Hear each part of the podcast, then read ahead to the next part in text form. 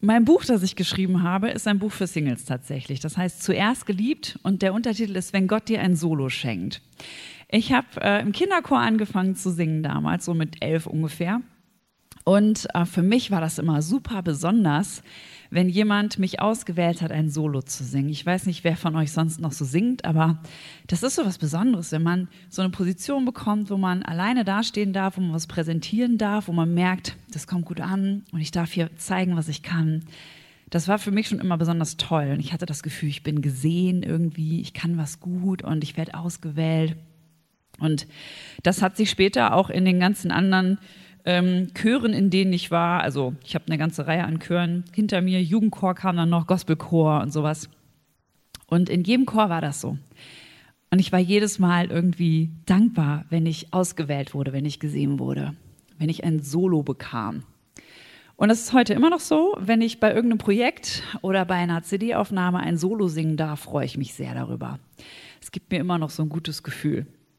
Ich will nicht davon abhängig sein, aber es ist auf jeden Fall etwas, was mir gut tut. Vielleicht kennt ihr das auch. Und dann gibt es aber ein Solo, das ist genau das, von dem ich heute sprechen will, wo viele Menschen nicht gerne ausgewählt werden wollen. Und das ist das Single-Sein, Solo, sage ich jetzt einfach mal. Weil man kann das entweder sagen, man kann sagen, ich bin Single oder ich bin Solo. Ich bin Solo, also ich bin Solo.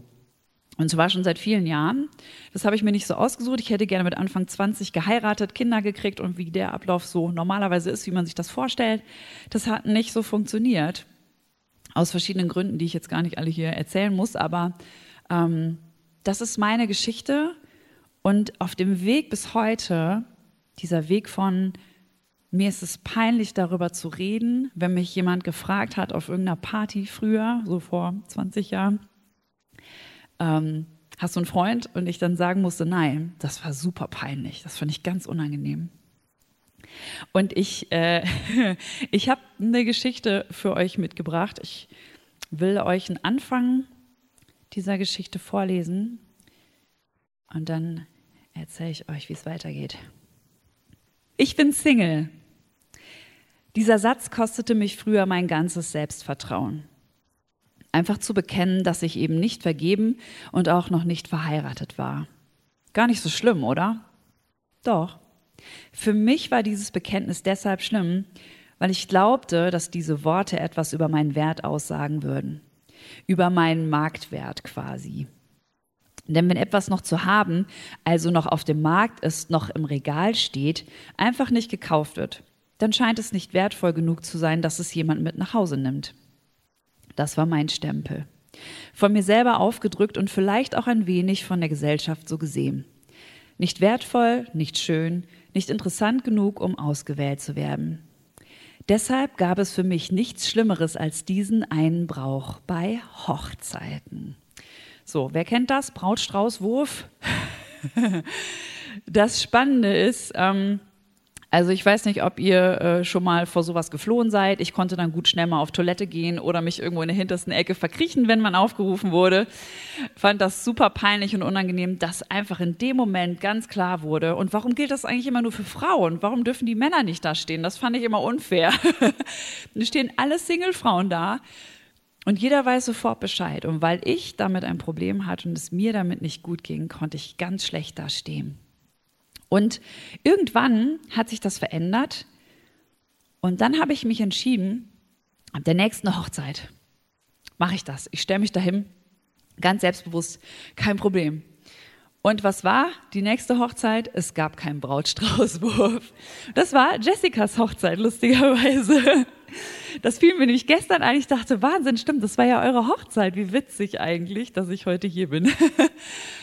Es gab dann die nächsten Hochzeiten, da gab es keinen Brautstraußwurf und ich hatte jedes Mal wieder den Mut zusammengenommen und ich brauchte ihn gar nicht. Und dann, vor ein paar Jahren, ich glaube so vor drei Jahren ungefähr, war ich Trauzeugin. Und obwohl diese Frau mit mir sehr lange Single gewesen ist und das eigentlich auch blöd fand, wollte sie das trotzdem machen. Und ich dachte nur, schade, dass du das jetzt machst, aber gut. Also wenn ich mal heirate, gibt es das bei mir auf keinen Fall, das weiß ich jetzt schon. Ähm, sie wollte das und ich war plötzlich als Trauzeugin in der Position, die Personen dahin zu bringen Und es gab eine Frau, die hat sich echt mit Händen und Füßen gesträubt und die stand auch hinterher nicht da. Und ich dachte nur, ich weiß genau, wie du dich fühlst. Genauso ging es mir auch. Und dann habe ich gedacht, okay, dann ist es okay, dann ist es so. Und was war dann? Wir standen da, der Strauß flog und wir hatten schon vorher eine Frau nach vorne geschoben, von der wir wussten, dass sie eben nächsten Jahr heiraten würde. Also total unspektakulär, den hat sie gefangen. Alles gut gewesen und es ging total schnell vorbei. Und am Ende war das wirklich so, hoppala, es haben gar nicht viele Leute zugeguckt. Das war irgendwie so nicht wichtig. Und das, was man manchmal selber draus macht aus diesem Ganzen, ist gar nicht so wichtig. Und man denkt irgendwie, alle sehen es und es ist peinlich. So, das Ende vom Lied, das will ich euch vorlesen, weil ich die Worte so gut finde und die nicht mehr so auf, auf die Reihe kriege, die einfach frei zu sagen. Also, was war quasi jetzt diese Teilnahme? Eine nette Geste der Braut gegenüber und kein Grund vor Scham im Erdboden zu versinken. Für mich war dieses erste Mal nach langer Zeit vor allem eins. Der Moment, in dem ich zu mir stehen konnte und dazu, wer ich bin. Eine Frau, die ihr Leben genießt und die Gaben einsetzt, die Gott ihr mitgegeben hat. Eine Frau, die weiß, wer sie ist und die sich selbst genauso liebt. Das ist das Ende der Geschichte, Happy End, alles super.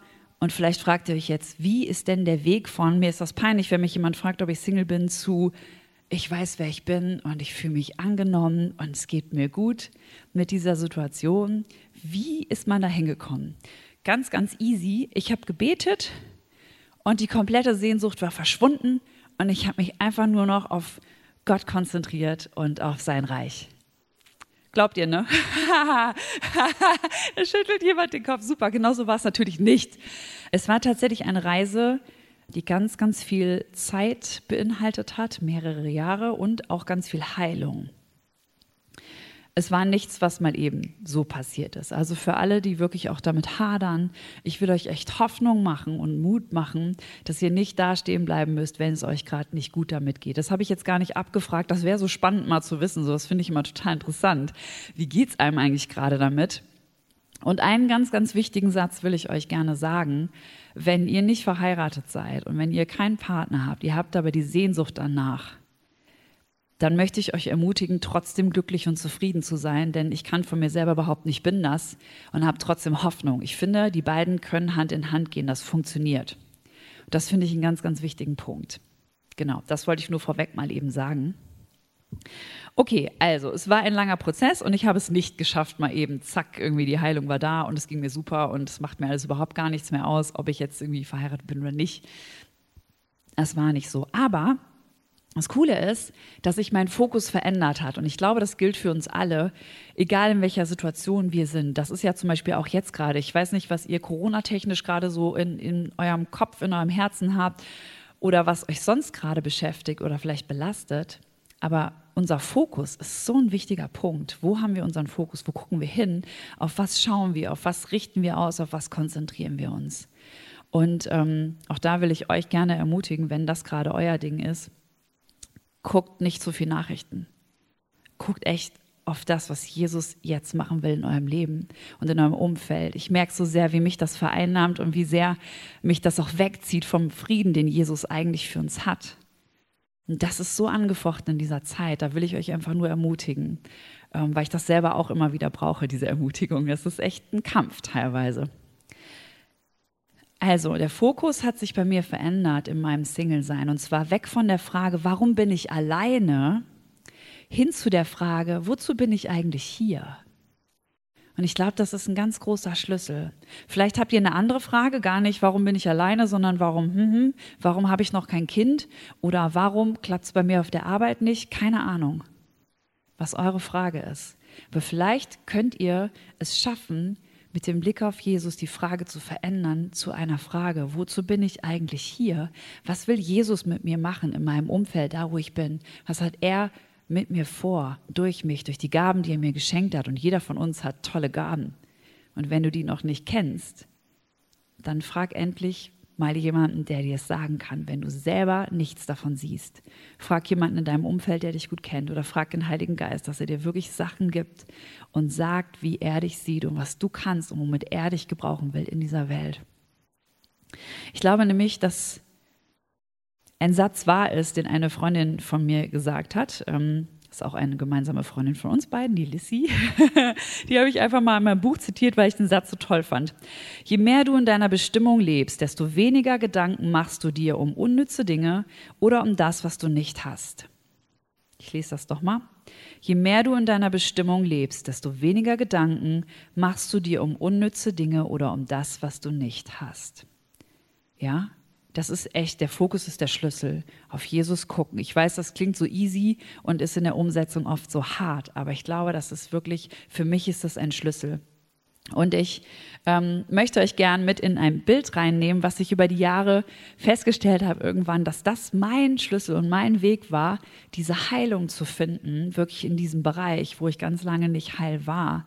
Weil, ähm, ganz ehrlich, wenn man oft das Herz gebrochen bekommt, weil man nicht die Liebe zurückbekommt, die man gerne geben möchte, das ist ganz schön krass. Das macht viel mit dem Herzen. Und solche Herzbrüche, die heilen nicht mal eben schnell. Da braucht es schon etwas dafür. Und ähm, ja, ich äh, habe etwas mitgebracht aus Jessicas Haushalt. Ich hätte eigentlich was selber von zu Hause mitbringen wollen, habe ich leider vergessen.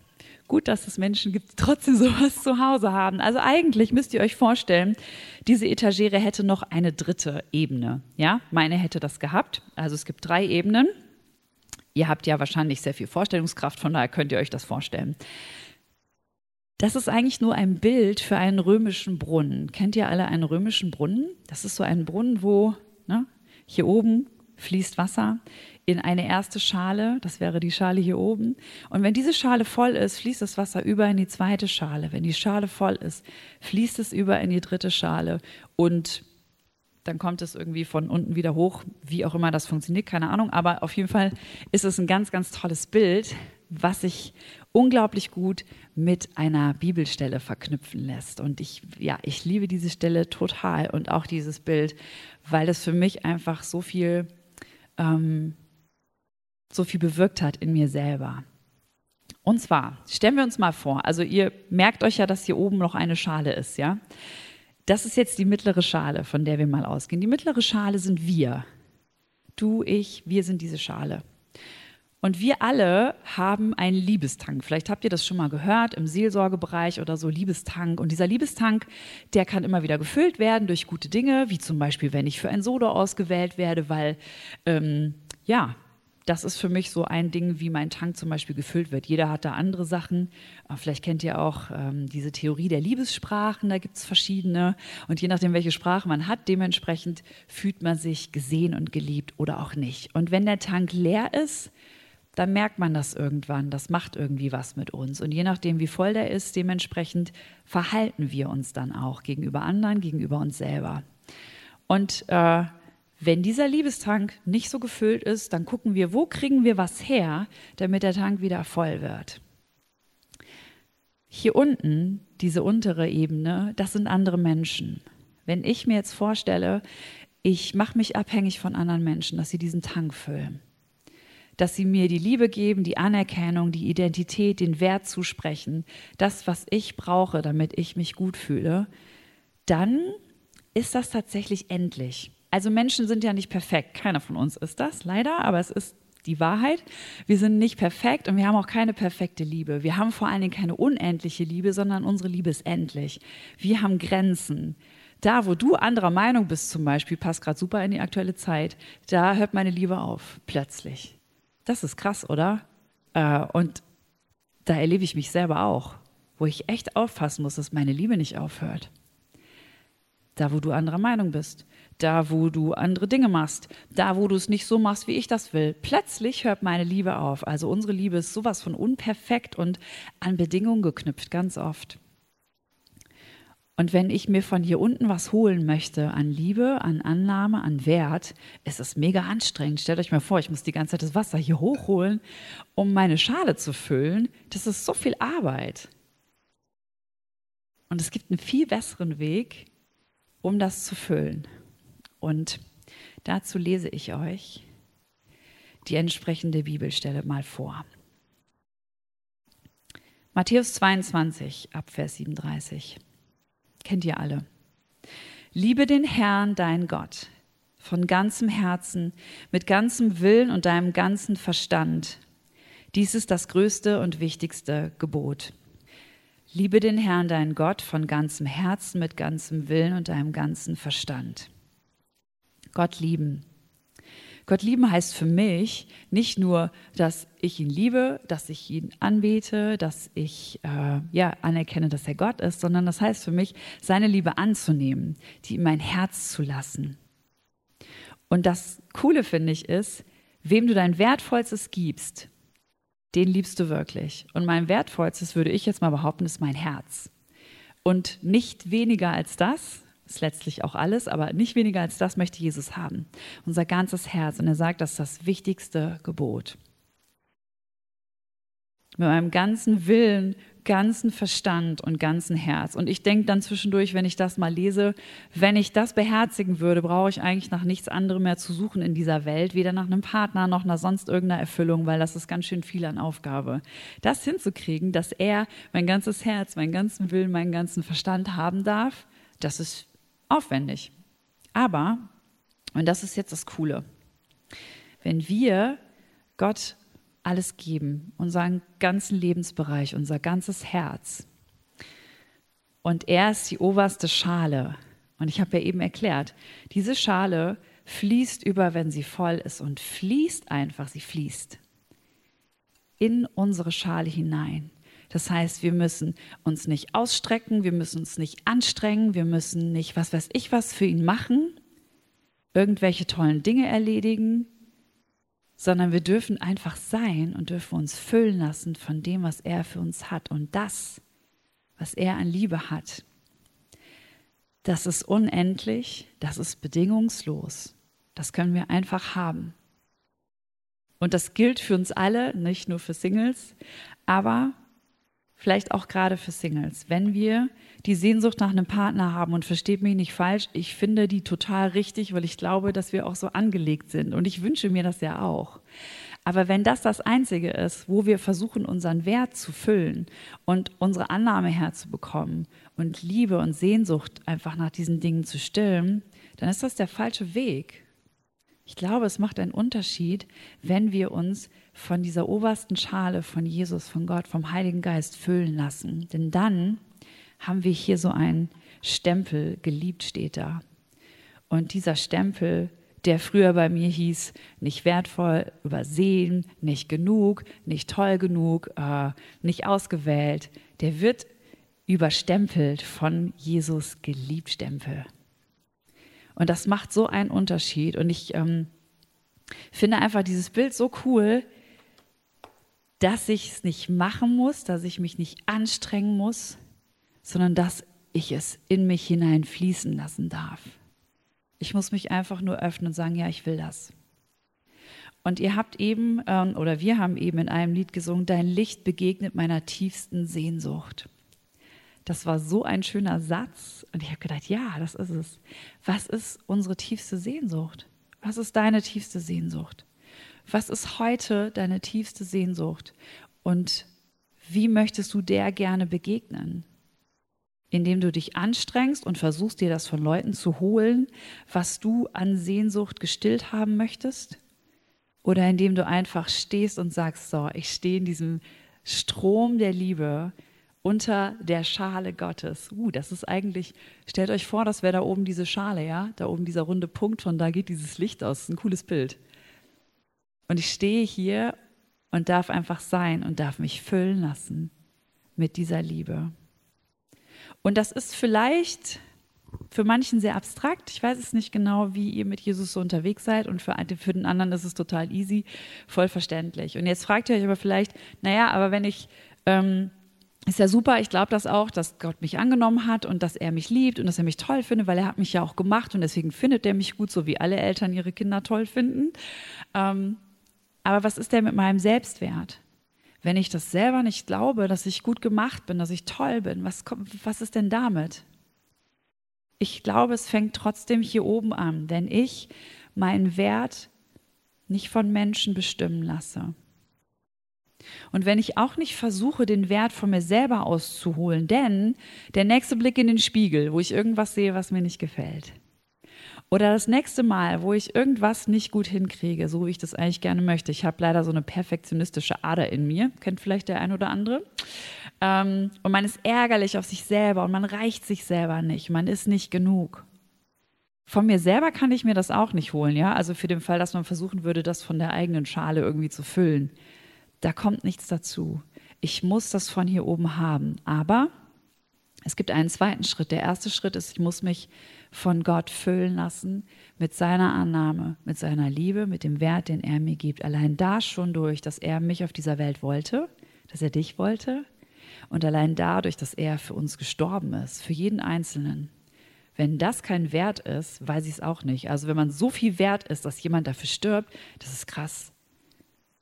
Also ich meine, ich weiß nicht, ob schon mal jemand anders für euch gestorben ist. Ich, keine Ahnung, für mich noch nicht so direkt. Ich kann es mir auch gar nicht richtig vorstellen. Es ist so unfassbar krass.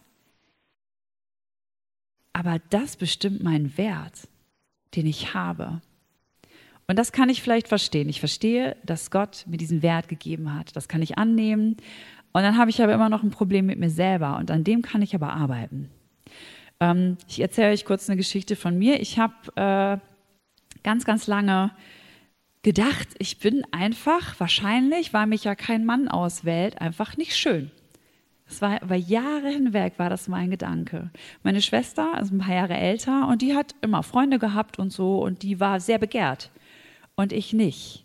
Und es hat für mich geheißen, okay, wenn du das nicht bist und wenn die Leute das nicht wollen, heißt das was. Das heißt, sie ist schön, du bist es nicht. Ich weiß nicht, woher das kam, hat mir keiner gesagt, kam einfach. Das war krass. Und ähm, ich habe irgendwann auch so in den 30ern eine Hautkrankheit bekommen und die war wirklich echt ätzend. Im Gesicht, ähm, das war mir immer super unangenehm, ohne Make-up aus dem Haus geht überhaupt gar nicht. Ähm, und ich habe gedacht, das ist wahrscheinlich auch ein Grund, warum das nichts wird. Weil du so eine Krankheit hast. Puh, ich habe verstanden, Gott hat mich toll gemacht. Gott findet mich super. Er ist mein Papa. Er liebt mich so, wie ich bin. Er wollte mich auch so.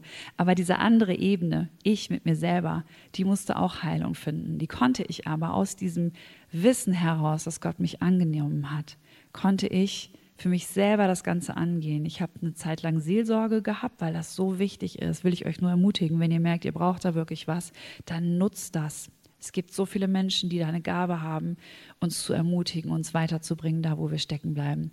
Und was habe ich noch gemacht? Ganz praktisch. Ich habe mich wirklich über Wochen vor den Spiegel gestellt, jeden Tag, und habe mir selber ins Gesicht gesagt, du bist schön. Jeden Morgen. Du bist schön. Das war gut. Also nicht am Anfang. Und manchmal, also jetzt gerade geht's, aber manchmal, wenn diese Krankheit richtig schlimm war, und dann wirklich sich ins Gesicht zu gucken und sich hässlich zu finden in dem Moment und dir selber zu sagen, du bist schön. Das hat echt was gekostet. Aber es war so wichtig für mich, weil es so einen Prozess in Gang gesetzt hat. Nämlich das, was Gott längst über mich denkt, für mich selber auch anzunehmen und für mich selber zu verstehen, ja, ich bin schön. Ich bin nicht perfekt. Das ist nämlich das Ding. Meine Haut ist nicht perfekt, mein Körper ist nicht perfekt, ich als Mensch bin nicht perfekt, mein Handeln ist nicht perfekt. Aber ich bin geliebt und angenommen und wunderschön in Gottes Augen und ich kann mich selber annehmen. Und ich bin so dankbar, dass das passiert ist. Und wisst ihr, was ich auch spannend finde? Hätte ich, glaube ich, früher nie gedacht, aber ich habe gedacht, irgendwie ist es cool, dass ich erst lernen durfte, mich selber anzunehmen, bevor ich heirate weil ich immer noch die Hoffnung habe, dass ich irgendwann heirate, so. Aber ich fand es cool zu sagen, ich muss nicht jemand anders haben, der mich bestätigt, dass ich toll bin, damit ich das verstehe, sondern ich durfte erst lernen, Gott liebt mich, er findet mich toll und ich durfte lernen, ich liebe mich, ich finde mich gut. Und jetzt hoffe ich natürlich, dass dann noch das andere dazu kommt, das dritte. Aber wisst ihr, was das Coole ist? Jetzt für alle Singles der ultimative Tipp wenn dein Selbstwert nicht von anderen abhängt, sondern von Gott und dann du gelernt hast, dich selber anzunehmen, dann kannst du wählerisch sein. Das finde ich richtig cool. Weil die Bibelstelle, die ich eben vorgelesen habe, habe natürlich noch eine zweite Stelle, die kennt ihr ja auch alle. Ebenso wichtig ist ein zweites, liebe deinen Mitmenschen wie dich selbst. Wenn ich mich selber liebe, kann ich meinen Mitmenschen ganz anders lieben. Und wenn ich nicht davon abhängig bin, dass der andere mich liebt, mit mir einer Meinung ist oder was auch immer, sondern dass hier oben alles klar ist. Das kommt von Gott, es fließt, ich muss mich nicht anstrengen und ich habe gelernt, mich selber anzunehmen. Dann kann ich ganz anders Menschen lieben. Und ich muss nicht einen Menschen haben, um meine Sehnsüchte zu stillen, meine Bedürfnisse zu befriedigen, sondern das passiert schon durch eine andere Quelle. Und diese Quelle, die fließt unaufhörlich und die endet niemals, die versiegt nicht. Und die menschliche Quelle halt schon. Und deswegen finde ich, ist das so ein unglaublich gutes ähm, Bild, dass wir wirklich merken, von oben, es fließt stufenweise herab. Und ich muss es mir nicht von unten hochholen und mich anstrengen. Und das Coole, jetzt habe ich tatsächlich eine Bibelstelle vergessen vorzulesen, die finde ich aber so gut. Ähm, deswegen lese ich sie euch noch. Jesus weiß, was du brauchst. Und in Lukas 12 steht, euer Vater weiß, was ihr braucht. Sorgt euch nur darum, dass ihr euch seiner Herrschaft unterstellt, dann wird er euch schon mit dem anderen versorgen. Ja? Das heißt nicht, dass ich nicht ernst nehme, dass es schmerzhaft sein kann, wenn man keinen Partner hat. Das heißt nicht, dass ich nicht ernst nehme, dass es schmerzhaft sein kann, wenn ich keine Kinder bekomme oder was auch immer eure Sehnsucht ist. Trotzdem glaube ich, wenn wir uns darum sorgen, was ihm wichtig ist, wenn wir uns dem unterstellen, was er in unserem Leben möchte und mit unserem Leben tun will, dann wird er sich um die anderen Dinge kümmern. Aber der erste Schritt ist vielleicht diese Heilung, die wir brauchen, dieses Annehmen seiner Liebe und Zuwendung. Also ich glaube, dass wir, wenn wir gefüllt sind, ganz anders auswählen können. Ich habe äh, letztens, das ist vielleicht auch so ein Satz, den manche Singles schon öfter gehört haben, du hast zu hohe Ansprüche. Vielleicht kennt ihr diesen Satz. Nur weil man irgendwie länger Single ist, heißt das ja noch gar nichts. Also ich war letztens, war ich auf der Suche nach einer Hose. Und ich bin ein, eine große Frau. Es ist nicht so leicht, eine Hose zu finden, die mir ordentlich passt. Dann sind die zu kurz oder die sind an den falschen Stellen zu weit oder zu eng oder sonst irgendwas. Und dann sagte meine Mama zu mir, du hast einfach zu hohe Ansprüche. Kauf doch einfach irgendeine Hose. Und ich dachte nur so, nein, das ist so ein geiles Bild für mich, für einen Partner. Du hast hohe Ansprüche, nimm doch einfach irgendjemanden. Nein, ich darf Ansprüche haben, weil ich mich selber gelernt habe zu lieben. Und ich muss nicht einfach irgendjemanden nehmen, nur damit ich nicht mehr alleine bin, sondern ich darf den Anspruch haben, dass ich das Richtige haben will und dass ich vor allem das haben will, wo Gott sagt, ey, ja, mit dieser Konstellation können wir richtig was reißen hier in dieser Welt. Das will ich haben, nicht weniger. Und ich finde, das ist kein so hoher Anspruch. Ich finde, den darf man haben. Und bei Hosen, ich will eine haben, die mir passt. Ich kaufe nicht einfach irgendeine, nur damit ich eine habe, die ich dann hinterher nicht mehr anziehe. genau so. Amen. ja. Es gibt eine äh, Stelle, in die ich noch mit euch reingehen möchte. Und die wird, glaube ich, sehr oft auch beim Thema äh, Predigten oder Impulse für Singles verwendet. Und zwar hat Paulus ja tatsächlich auch darüber gesprochen, weil wir vergessen viel zu oft, dass Jesus Single war und Paulus war Single. Also zwei richtig krasse Männer ähm, in der Bibel, die ganz schön viel gemacht haben für Gott und ähm, Jesus sogar als Gottes Sohn. Also Wahnsinn. Und das in einer Zeit, in der es eigentlich üblich war, früh zu heiraten, weil es ging ja um Versorgung, ganz besonders wichtig damals. Okay. Also es gibt diese Stelle in 1. Korinther 7 und ich lese euch die einfach mal zum Teil vor. Ich möchte euch unbelastet und ohne Sorgen wissen. Wer unverheiratet ist, kann sich uneingeschränkt darum kümmern, wie er dem Herrn gefällt. Und wenn ich mein Leben dann so betrachte, denke ich so, mache ich das eigentlich? Ja, ist aber jemand verheiratet, so kümmert er sich um viele Dinge des täglichen Lebens und will seiner Frau oder seinem Mann gefallen. Darum ist seine Aufmerksamkeit geteilt. Ja, das ist so, ne? Wenn ihr verheiratet seid, wenn ihr Kinder habt, dann wisst ihr, der Fokus ist oft darauf und es ist natürlich auch völlig okay. Aber wie wäre das eigentlich, wenn ich als Single sagen würde, okay, ich habe das nicht, aber ich kann echt meinen Fokus komplett auf Gott ausrichten. Das ist total cool. Das ist etwas, was ich lernen durfte. Ich weiß, dass manche ähm, dann, ich weiß nicht, wie das bei euch so in der Gemeinde ist, dann kann das schon mal in so eine Schieflage geraten, wo dann Gemeinden sagen, oh super, die Singles, die haben ja mehr Zeit und die können ja einfach dann überall eingesetzt werden, weil die Verheirateten und die Familien, die haben ja nicht so viel Zeit und dann sollen die Singles das alle machen. Nee, auch das ist der falsche Weg. Weil, und das finde ich auch krass und das darf man ruhig auch mal sagen, Singles haben zwar nicht den Partner und die Familie, aber sie müssen alles alleine schaffen. Das ist auch ganz schön viel. Ja, also wenn ich nach Hause komme, hat keiner bei mir aufgeräumt oder die Wäsche gemacht oder die Spülmaschine angeschmissen. Ich muss alles selber machen. Ich wollte nur sagen, dass manchmal dieser Gedanke, auch gerade in Gemeinden, und vielleicht ist das bei euch einfach gar nicht so, und dann ist das ja super, dass die Singles das ruhig alles machen können, weil die Verheirateten haben ja genug zu tun. Das könnte man jetzt aus dieser Bibelstelle so rauslesen. Ich möchte euch einfach nur ermutigen zu sagen, wenn mein Fokus wirklich mehr auf das ist, wo ich sage, was möchte Gott in meinem Leben machen? Was hat Gott in mich hineingelegt? Und wo will er andere durch mich beschenken? Dann verändert das was in meinem Herzen und auch in meinem, ähm, wie sehe ich mich als Single? Ich kann dann ganz anders damit umgehen. Das ist zumindest die Erfahrung, die ich gemacht habe. Und dazu will ich euch einfach nur ermutigen, das wirklich so anzugehen. Und für die, die verheiratet sind und vielleicht schon mal zu den Singles sagen, ja, warum bist du denn noch nicht und warum hast du denn noch nicht, keine Ahnung. Ähm, vielleicht lieber nicht zu oft nachfragen, höchstens sehr freundlich und sehr sensibel. Ich glaube, das ist total wichtig.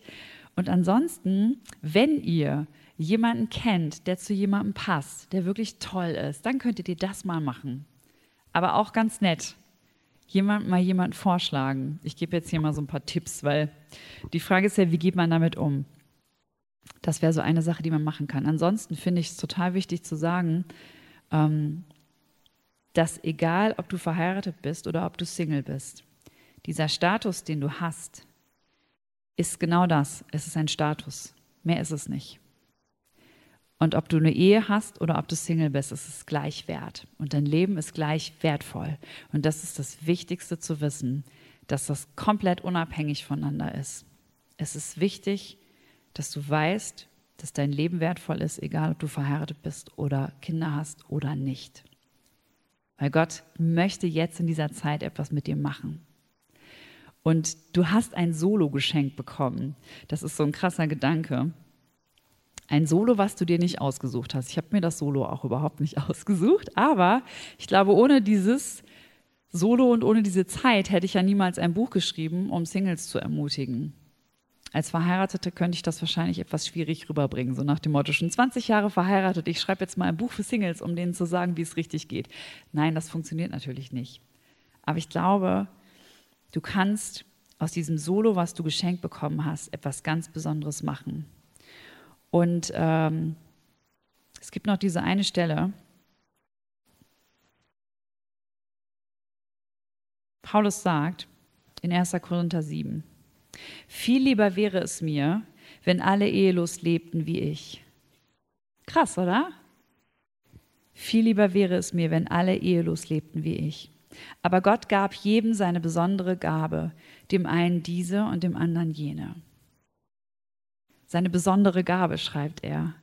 Also eine besondere Gabe des nicht verheiratet Seins und eine besondere Gabe des verheiratet Seins. Und ob man diese Gabe für immer hat, weiß man nicht. Sowohl das eine als auch das andere weiß man nicht. Aber ich glaube, dass Gott diese Gabe in deinem Leben für diesen Moment nutzen möchte, um wirklich etwas Gutes in dieser Welt, in deinem Umfeld damit zu machen. Wenn du Single bist, möchte er dich anders gebrauchen, als wenn du verheiratet bist und Kinder hast. Aber er möchte dich gebrauchen in dieser Zeit. Der Beziehungsstatus, den ich habe, bestimmt nicht meinen Wert. Das ist eigentlich somit das Wichtigste, was ich euch sagen möchte. Auch für die Verheirateten gilt das auch. Euer Beziehungsstatus bestimmt nicht euren Wert, sondern euer Wert wird von hier oben bestimmt, von Gott. Und wenn ihr das zulasst, das annehmt, dass von dieser obersten Schale dieser Wert, diese Liebe, diese Annahme, dass das fließen darf in euer Herz, dann könnt ihr lernen, euch ganz anders anzunehmen und dann aus dieser Selbstannahme mit anderen Menschen ganz anders umgehen. Dazu will ich euch ermutigen, egal welcher Status. Und ich möchte jetzt gerne zum Schluss noch etwas mit euch machen. Ich weiß nicht, wie es euch in diesem Bereich geht. Ich weiß nicht, wie viel Verletzungen ihr schon erlebt habt, als Singles jetzt ganz speziell. Wie viel Mal ihr euer Herz gebrochen bekommen habt, weil ihr abgelehnt wurdet. Wie viele Male euch irgendwer gesagt hat, mit dir stimmt doch vielleicht irgendwas nicht oder wie viele Male du selber geglaubt hast, das ist so. Oder dass du vielleicht einfach denkst, Gott will das nicht. Gott gönnt mir das nicht. Gott ist nicht gut zu mir. Er gibt mir nicht das Gute. Und dann will ich nur noch mal sagen, Ehelosigkeit, wie lange auch immer sie dauert, ist keine Strafe Gottes und Ehe ist keine Belohnung für irgendwas Tolles, was ich gemacht habe. Beides ist ein Geschenk, auch wenn wir das Geschenk des Single-Seins oft nicht als Geschenk betrachten, aber es ist beides ein Geschenk. Und ich wünsche mir so von Herzen, dass ihr einfach das, was ihr jetzt gerade habt, egal was es ist, egal welcher Status, dass ihr das annehmen könnt und Gott fragen könnt, was willst du damit machen? Macht doch mal eure Augen zu. Und was auch immer jetzt gerade so in eurem Herzen drin ist, ob da wirklich so Verletzungen drin sind aus der Vergangenheit, ob da vielleicht Verbitterung drin ist, vielleicht auch Enttäuschung, Enttäuschung gegenüber Gott, oder auch Misstrauen gegenüber Gott, dass er euch nicht versorgen wird mit dem, was ihr braucht, dann könnt ihr zum Beispiel ganz symbolisch einfach mal eure Hände nach vorne ausstrecken und einfach ganz bewusst jetzt sagen, Jesus, ich gebe dir das in deine Hand und ich will das loslassen. Und das ist egal, ob du jetzt Single bist oder verheiratet oder ob du Mutter oder Vater bist. Was auch immer da gerade in deinem Herzen los ist, was auch Verletzungen in dein Herz gebracht hat leg das jetzt einfach mal wirklich vor Jesu Füße, vor seinen Thron. Und lass zu, dass er es dir aus der Hand nimmt. Und dass er dir dafür etwas anderes gibt. Dass er dir seinen Frieden gibt in dein Herz. Und er spricht dir zu, ich sehe dich. Und ich weiß, was ich für dich habe. Und ich liebe dich und ich habe dich angenommen, ich habe dich ausgewählt und du bist nicht übersehen. Du bist hier nicht alleine. Du musst nicht einsam sein. Und ich will dein Versorger, Vater sein in deinem Leben, in deinem Herzen. Ich kenne deine Sehnsucht und ich möchte die stillen. Und ich wünsche mir von Herzen, dass du zu mir kommst und diese Sehnsucht bei mir stillen lässt. Ich bin der Einzige, der dir wirklich das geben kann, was du brauchst. Und Heiliger Geist, ich bitte dich echt, dass du jetzt wirklich durch unsere Herzen fließt, wie dieser Brunnen, wirklich wie ein Strom von oben, der in unsere Herzen rein spülen darf und wirklich alles durchspülen darf, was da drin ist und was da nicht reingehört. Und ich bitte dich, dass du rausspülst, was dort keinen Raum hat dass du rausspülst, was unsere Herzen krank macht, was uns unzufrieden macht, was uns den Frieden nimmt. Und ich bitte dich, dass du mit deinem Frieden durchspülst und wirklich alles hell machst mit deinem Licht, dass du mit deinem Licht unserer Sehnsucht begegnest. Und ich bitte dich, dass das, was in unseren Herzen ist, wenn wir unserem Nächsten begegnen, herausströmen kann. Und dass die Liebe, die du uns geschenkt hast und uns gezeigt hast, dass wir damit anderen Menschen begegnen können, damit sie sehen, dass du in uns lebst. Und dass das das Zeichen ist, an dem wir erkennbar sind als Christen, die Liebe, die du uns geschenkt hast. Und ich bitte dich gerade in dieser Zeit, in der wir jetzt leben, dass du uns Geduld schenkst unserem Gegenüber. Dass du uns Annahme und Liebe schenkst für andere Meinungen. Dass wir den Menschen sehen und nicht das, was er sagt oder glaubt, sondern dass wir ein Stück von dir in dem anderen erkennen. Bitte beschenk uns damit. Wir haben das nicht aus unserer eigenen Kraft heraus. Aber wir legen es dir hin und bitten dich, dass du uns gibst, was wir brauchen. Danke, dass du unser Versorger bist und dass du so genau weißt, was es ist, was unser Herz braucht. Und ich bitte dich, dass wir genau das jetzt mitnehmen können, mit in die kommende Woche, und dass es fließen darf. Danke für diese Quelle, die nie versiegt, Jesus. Amen.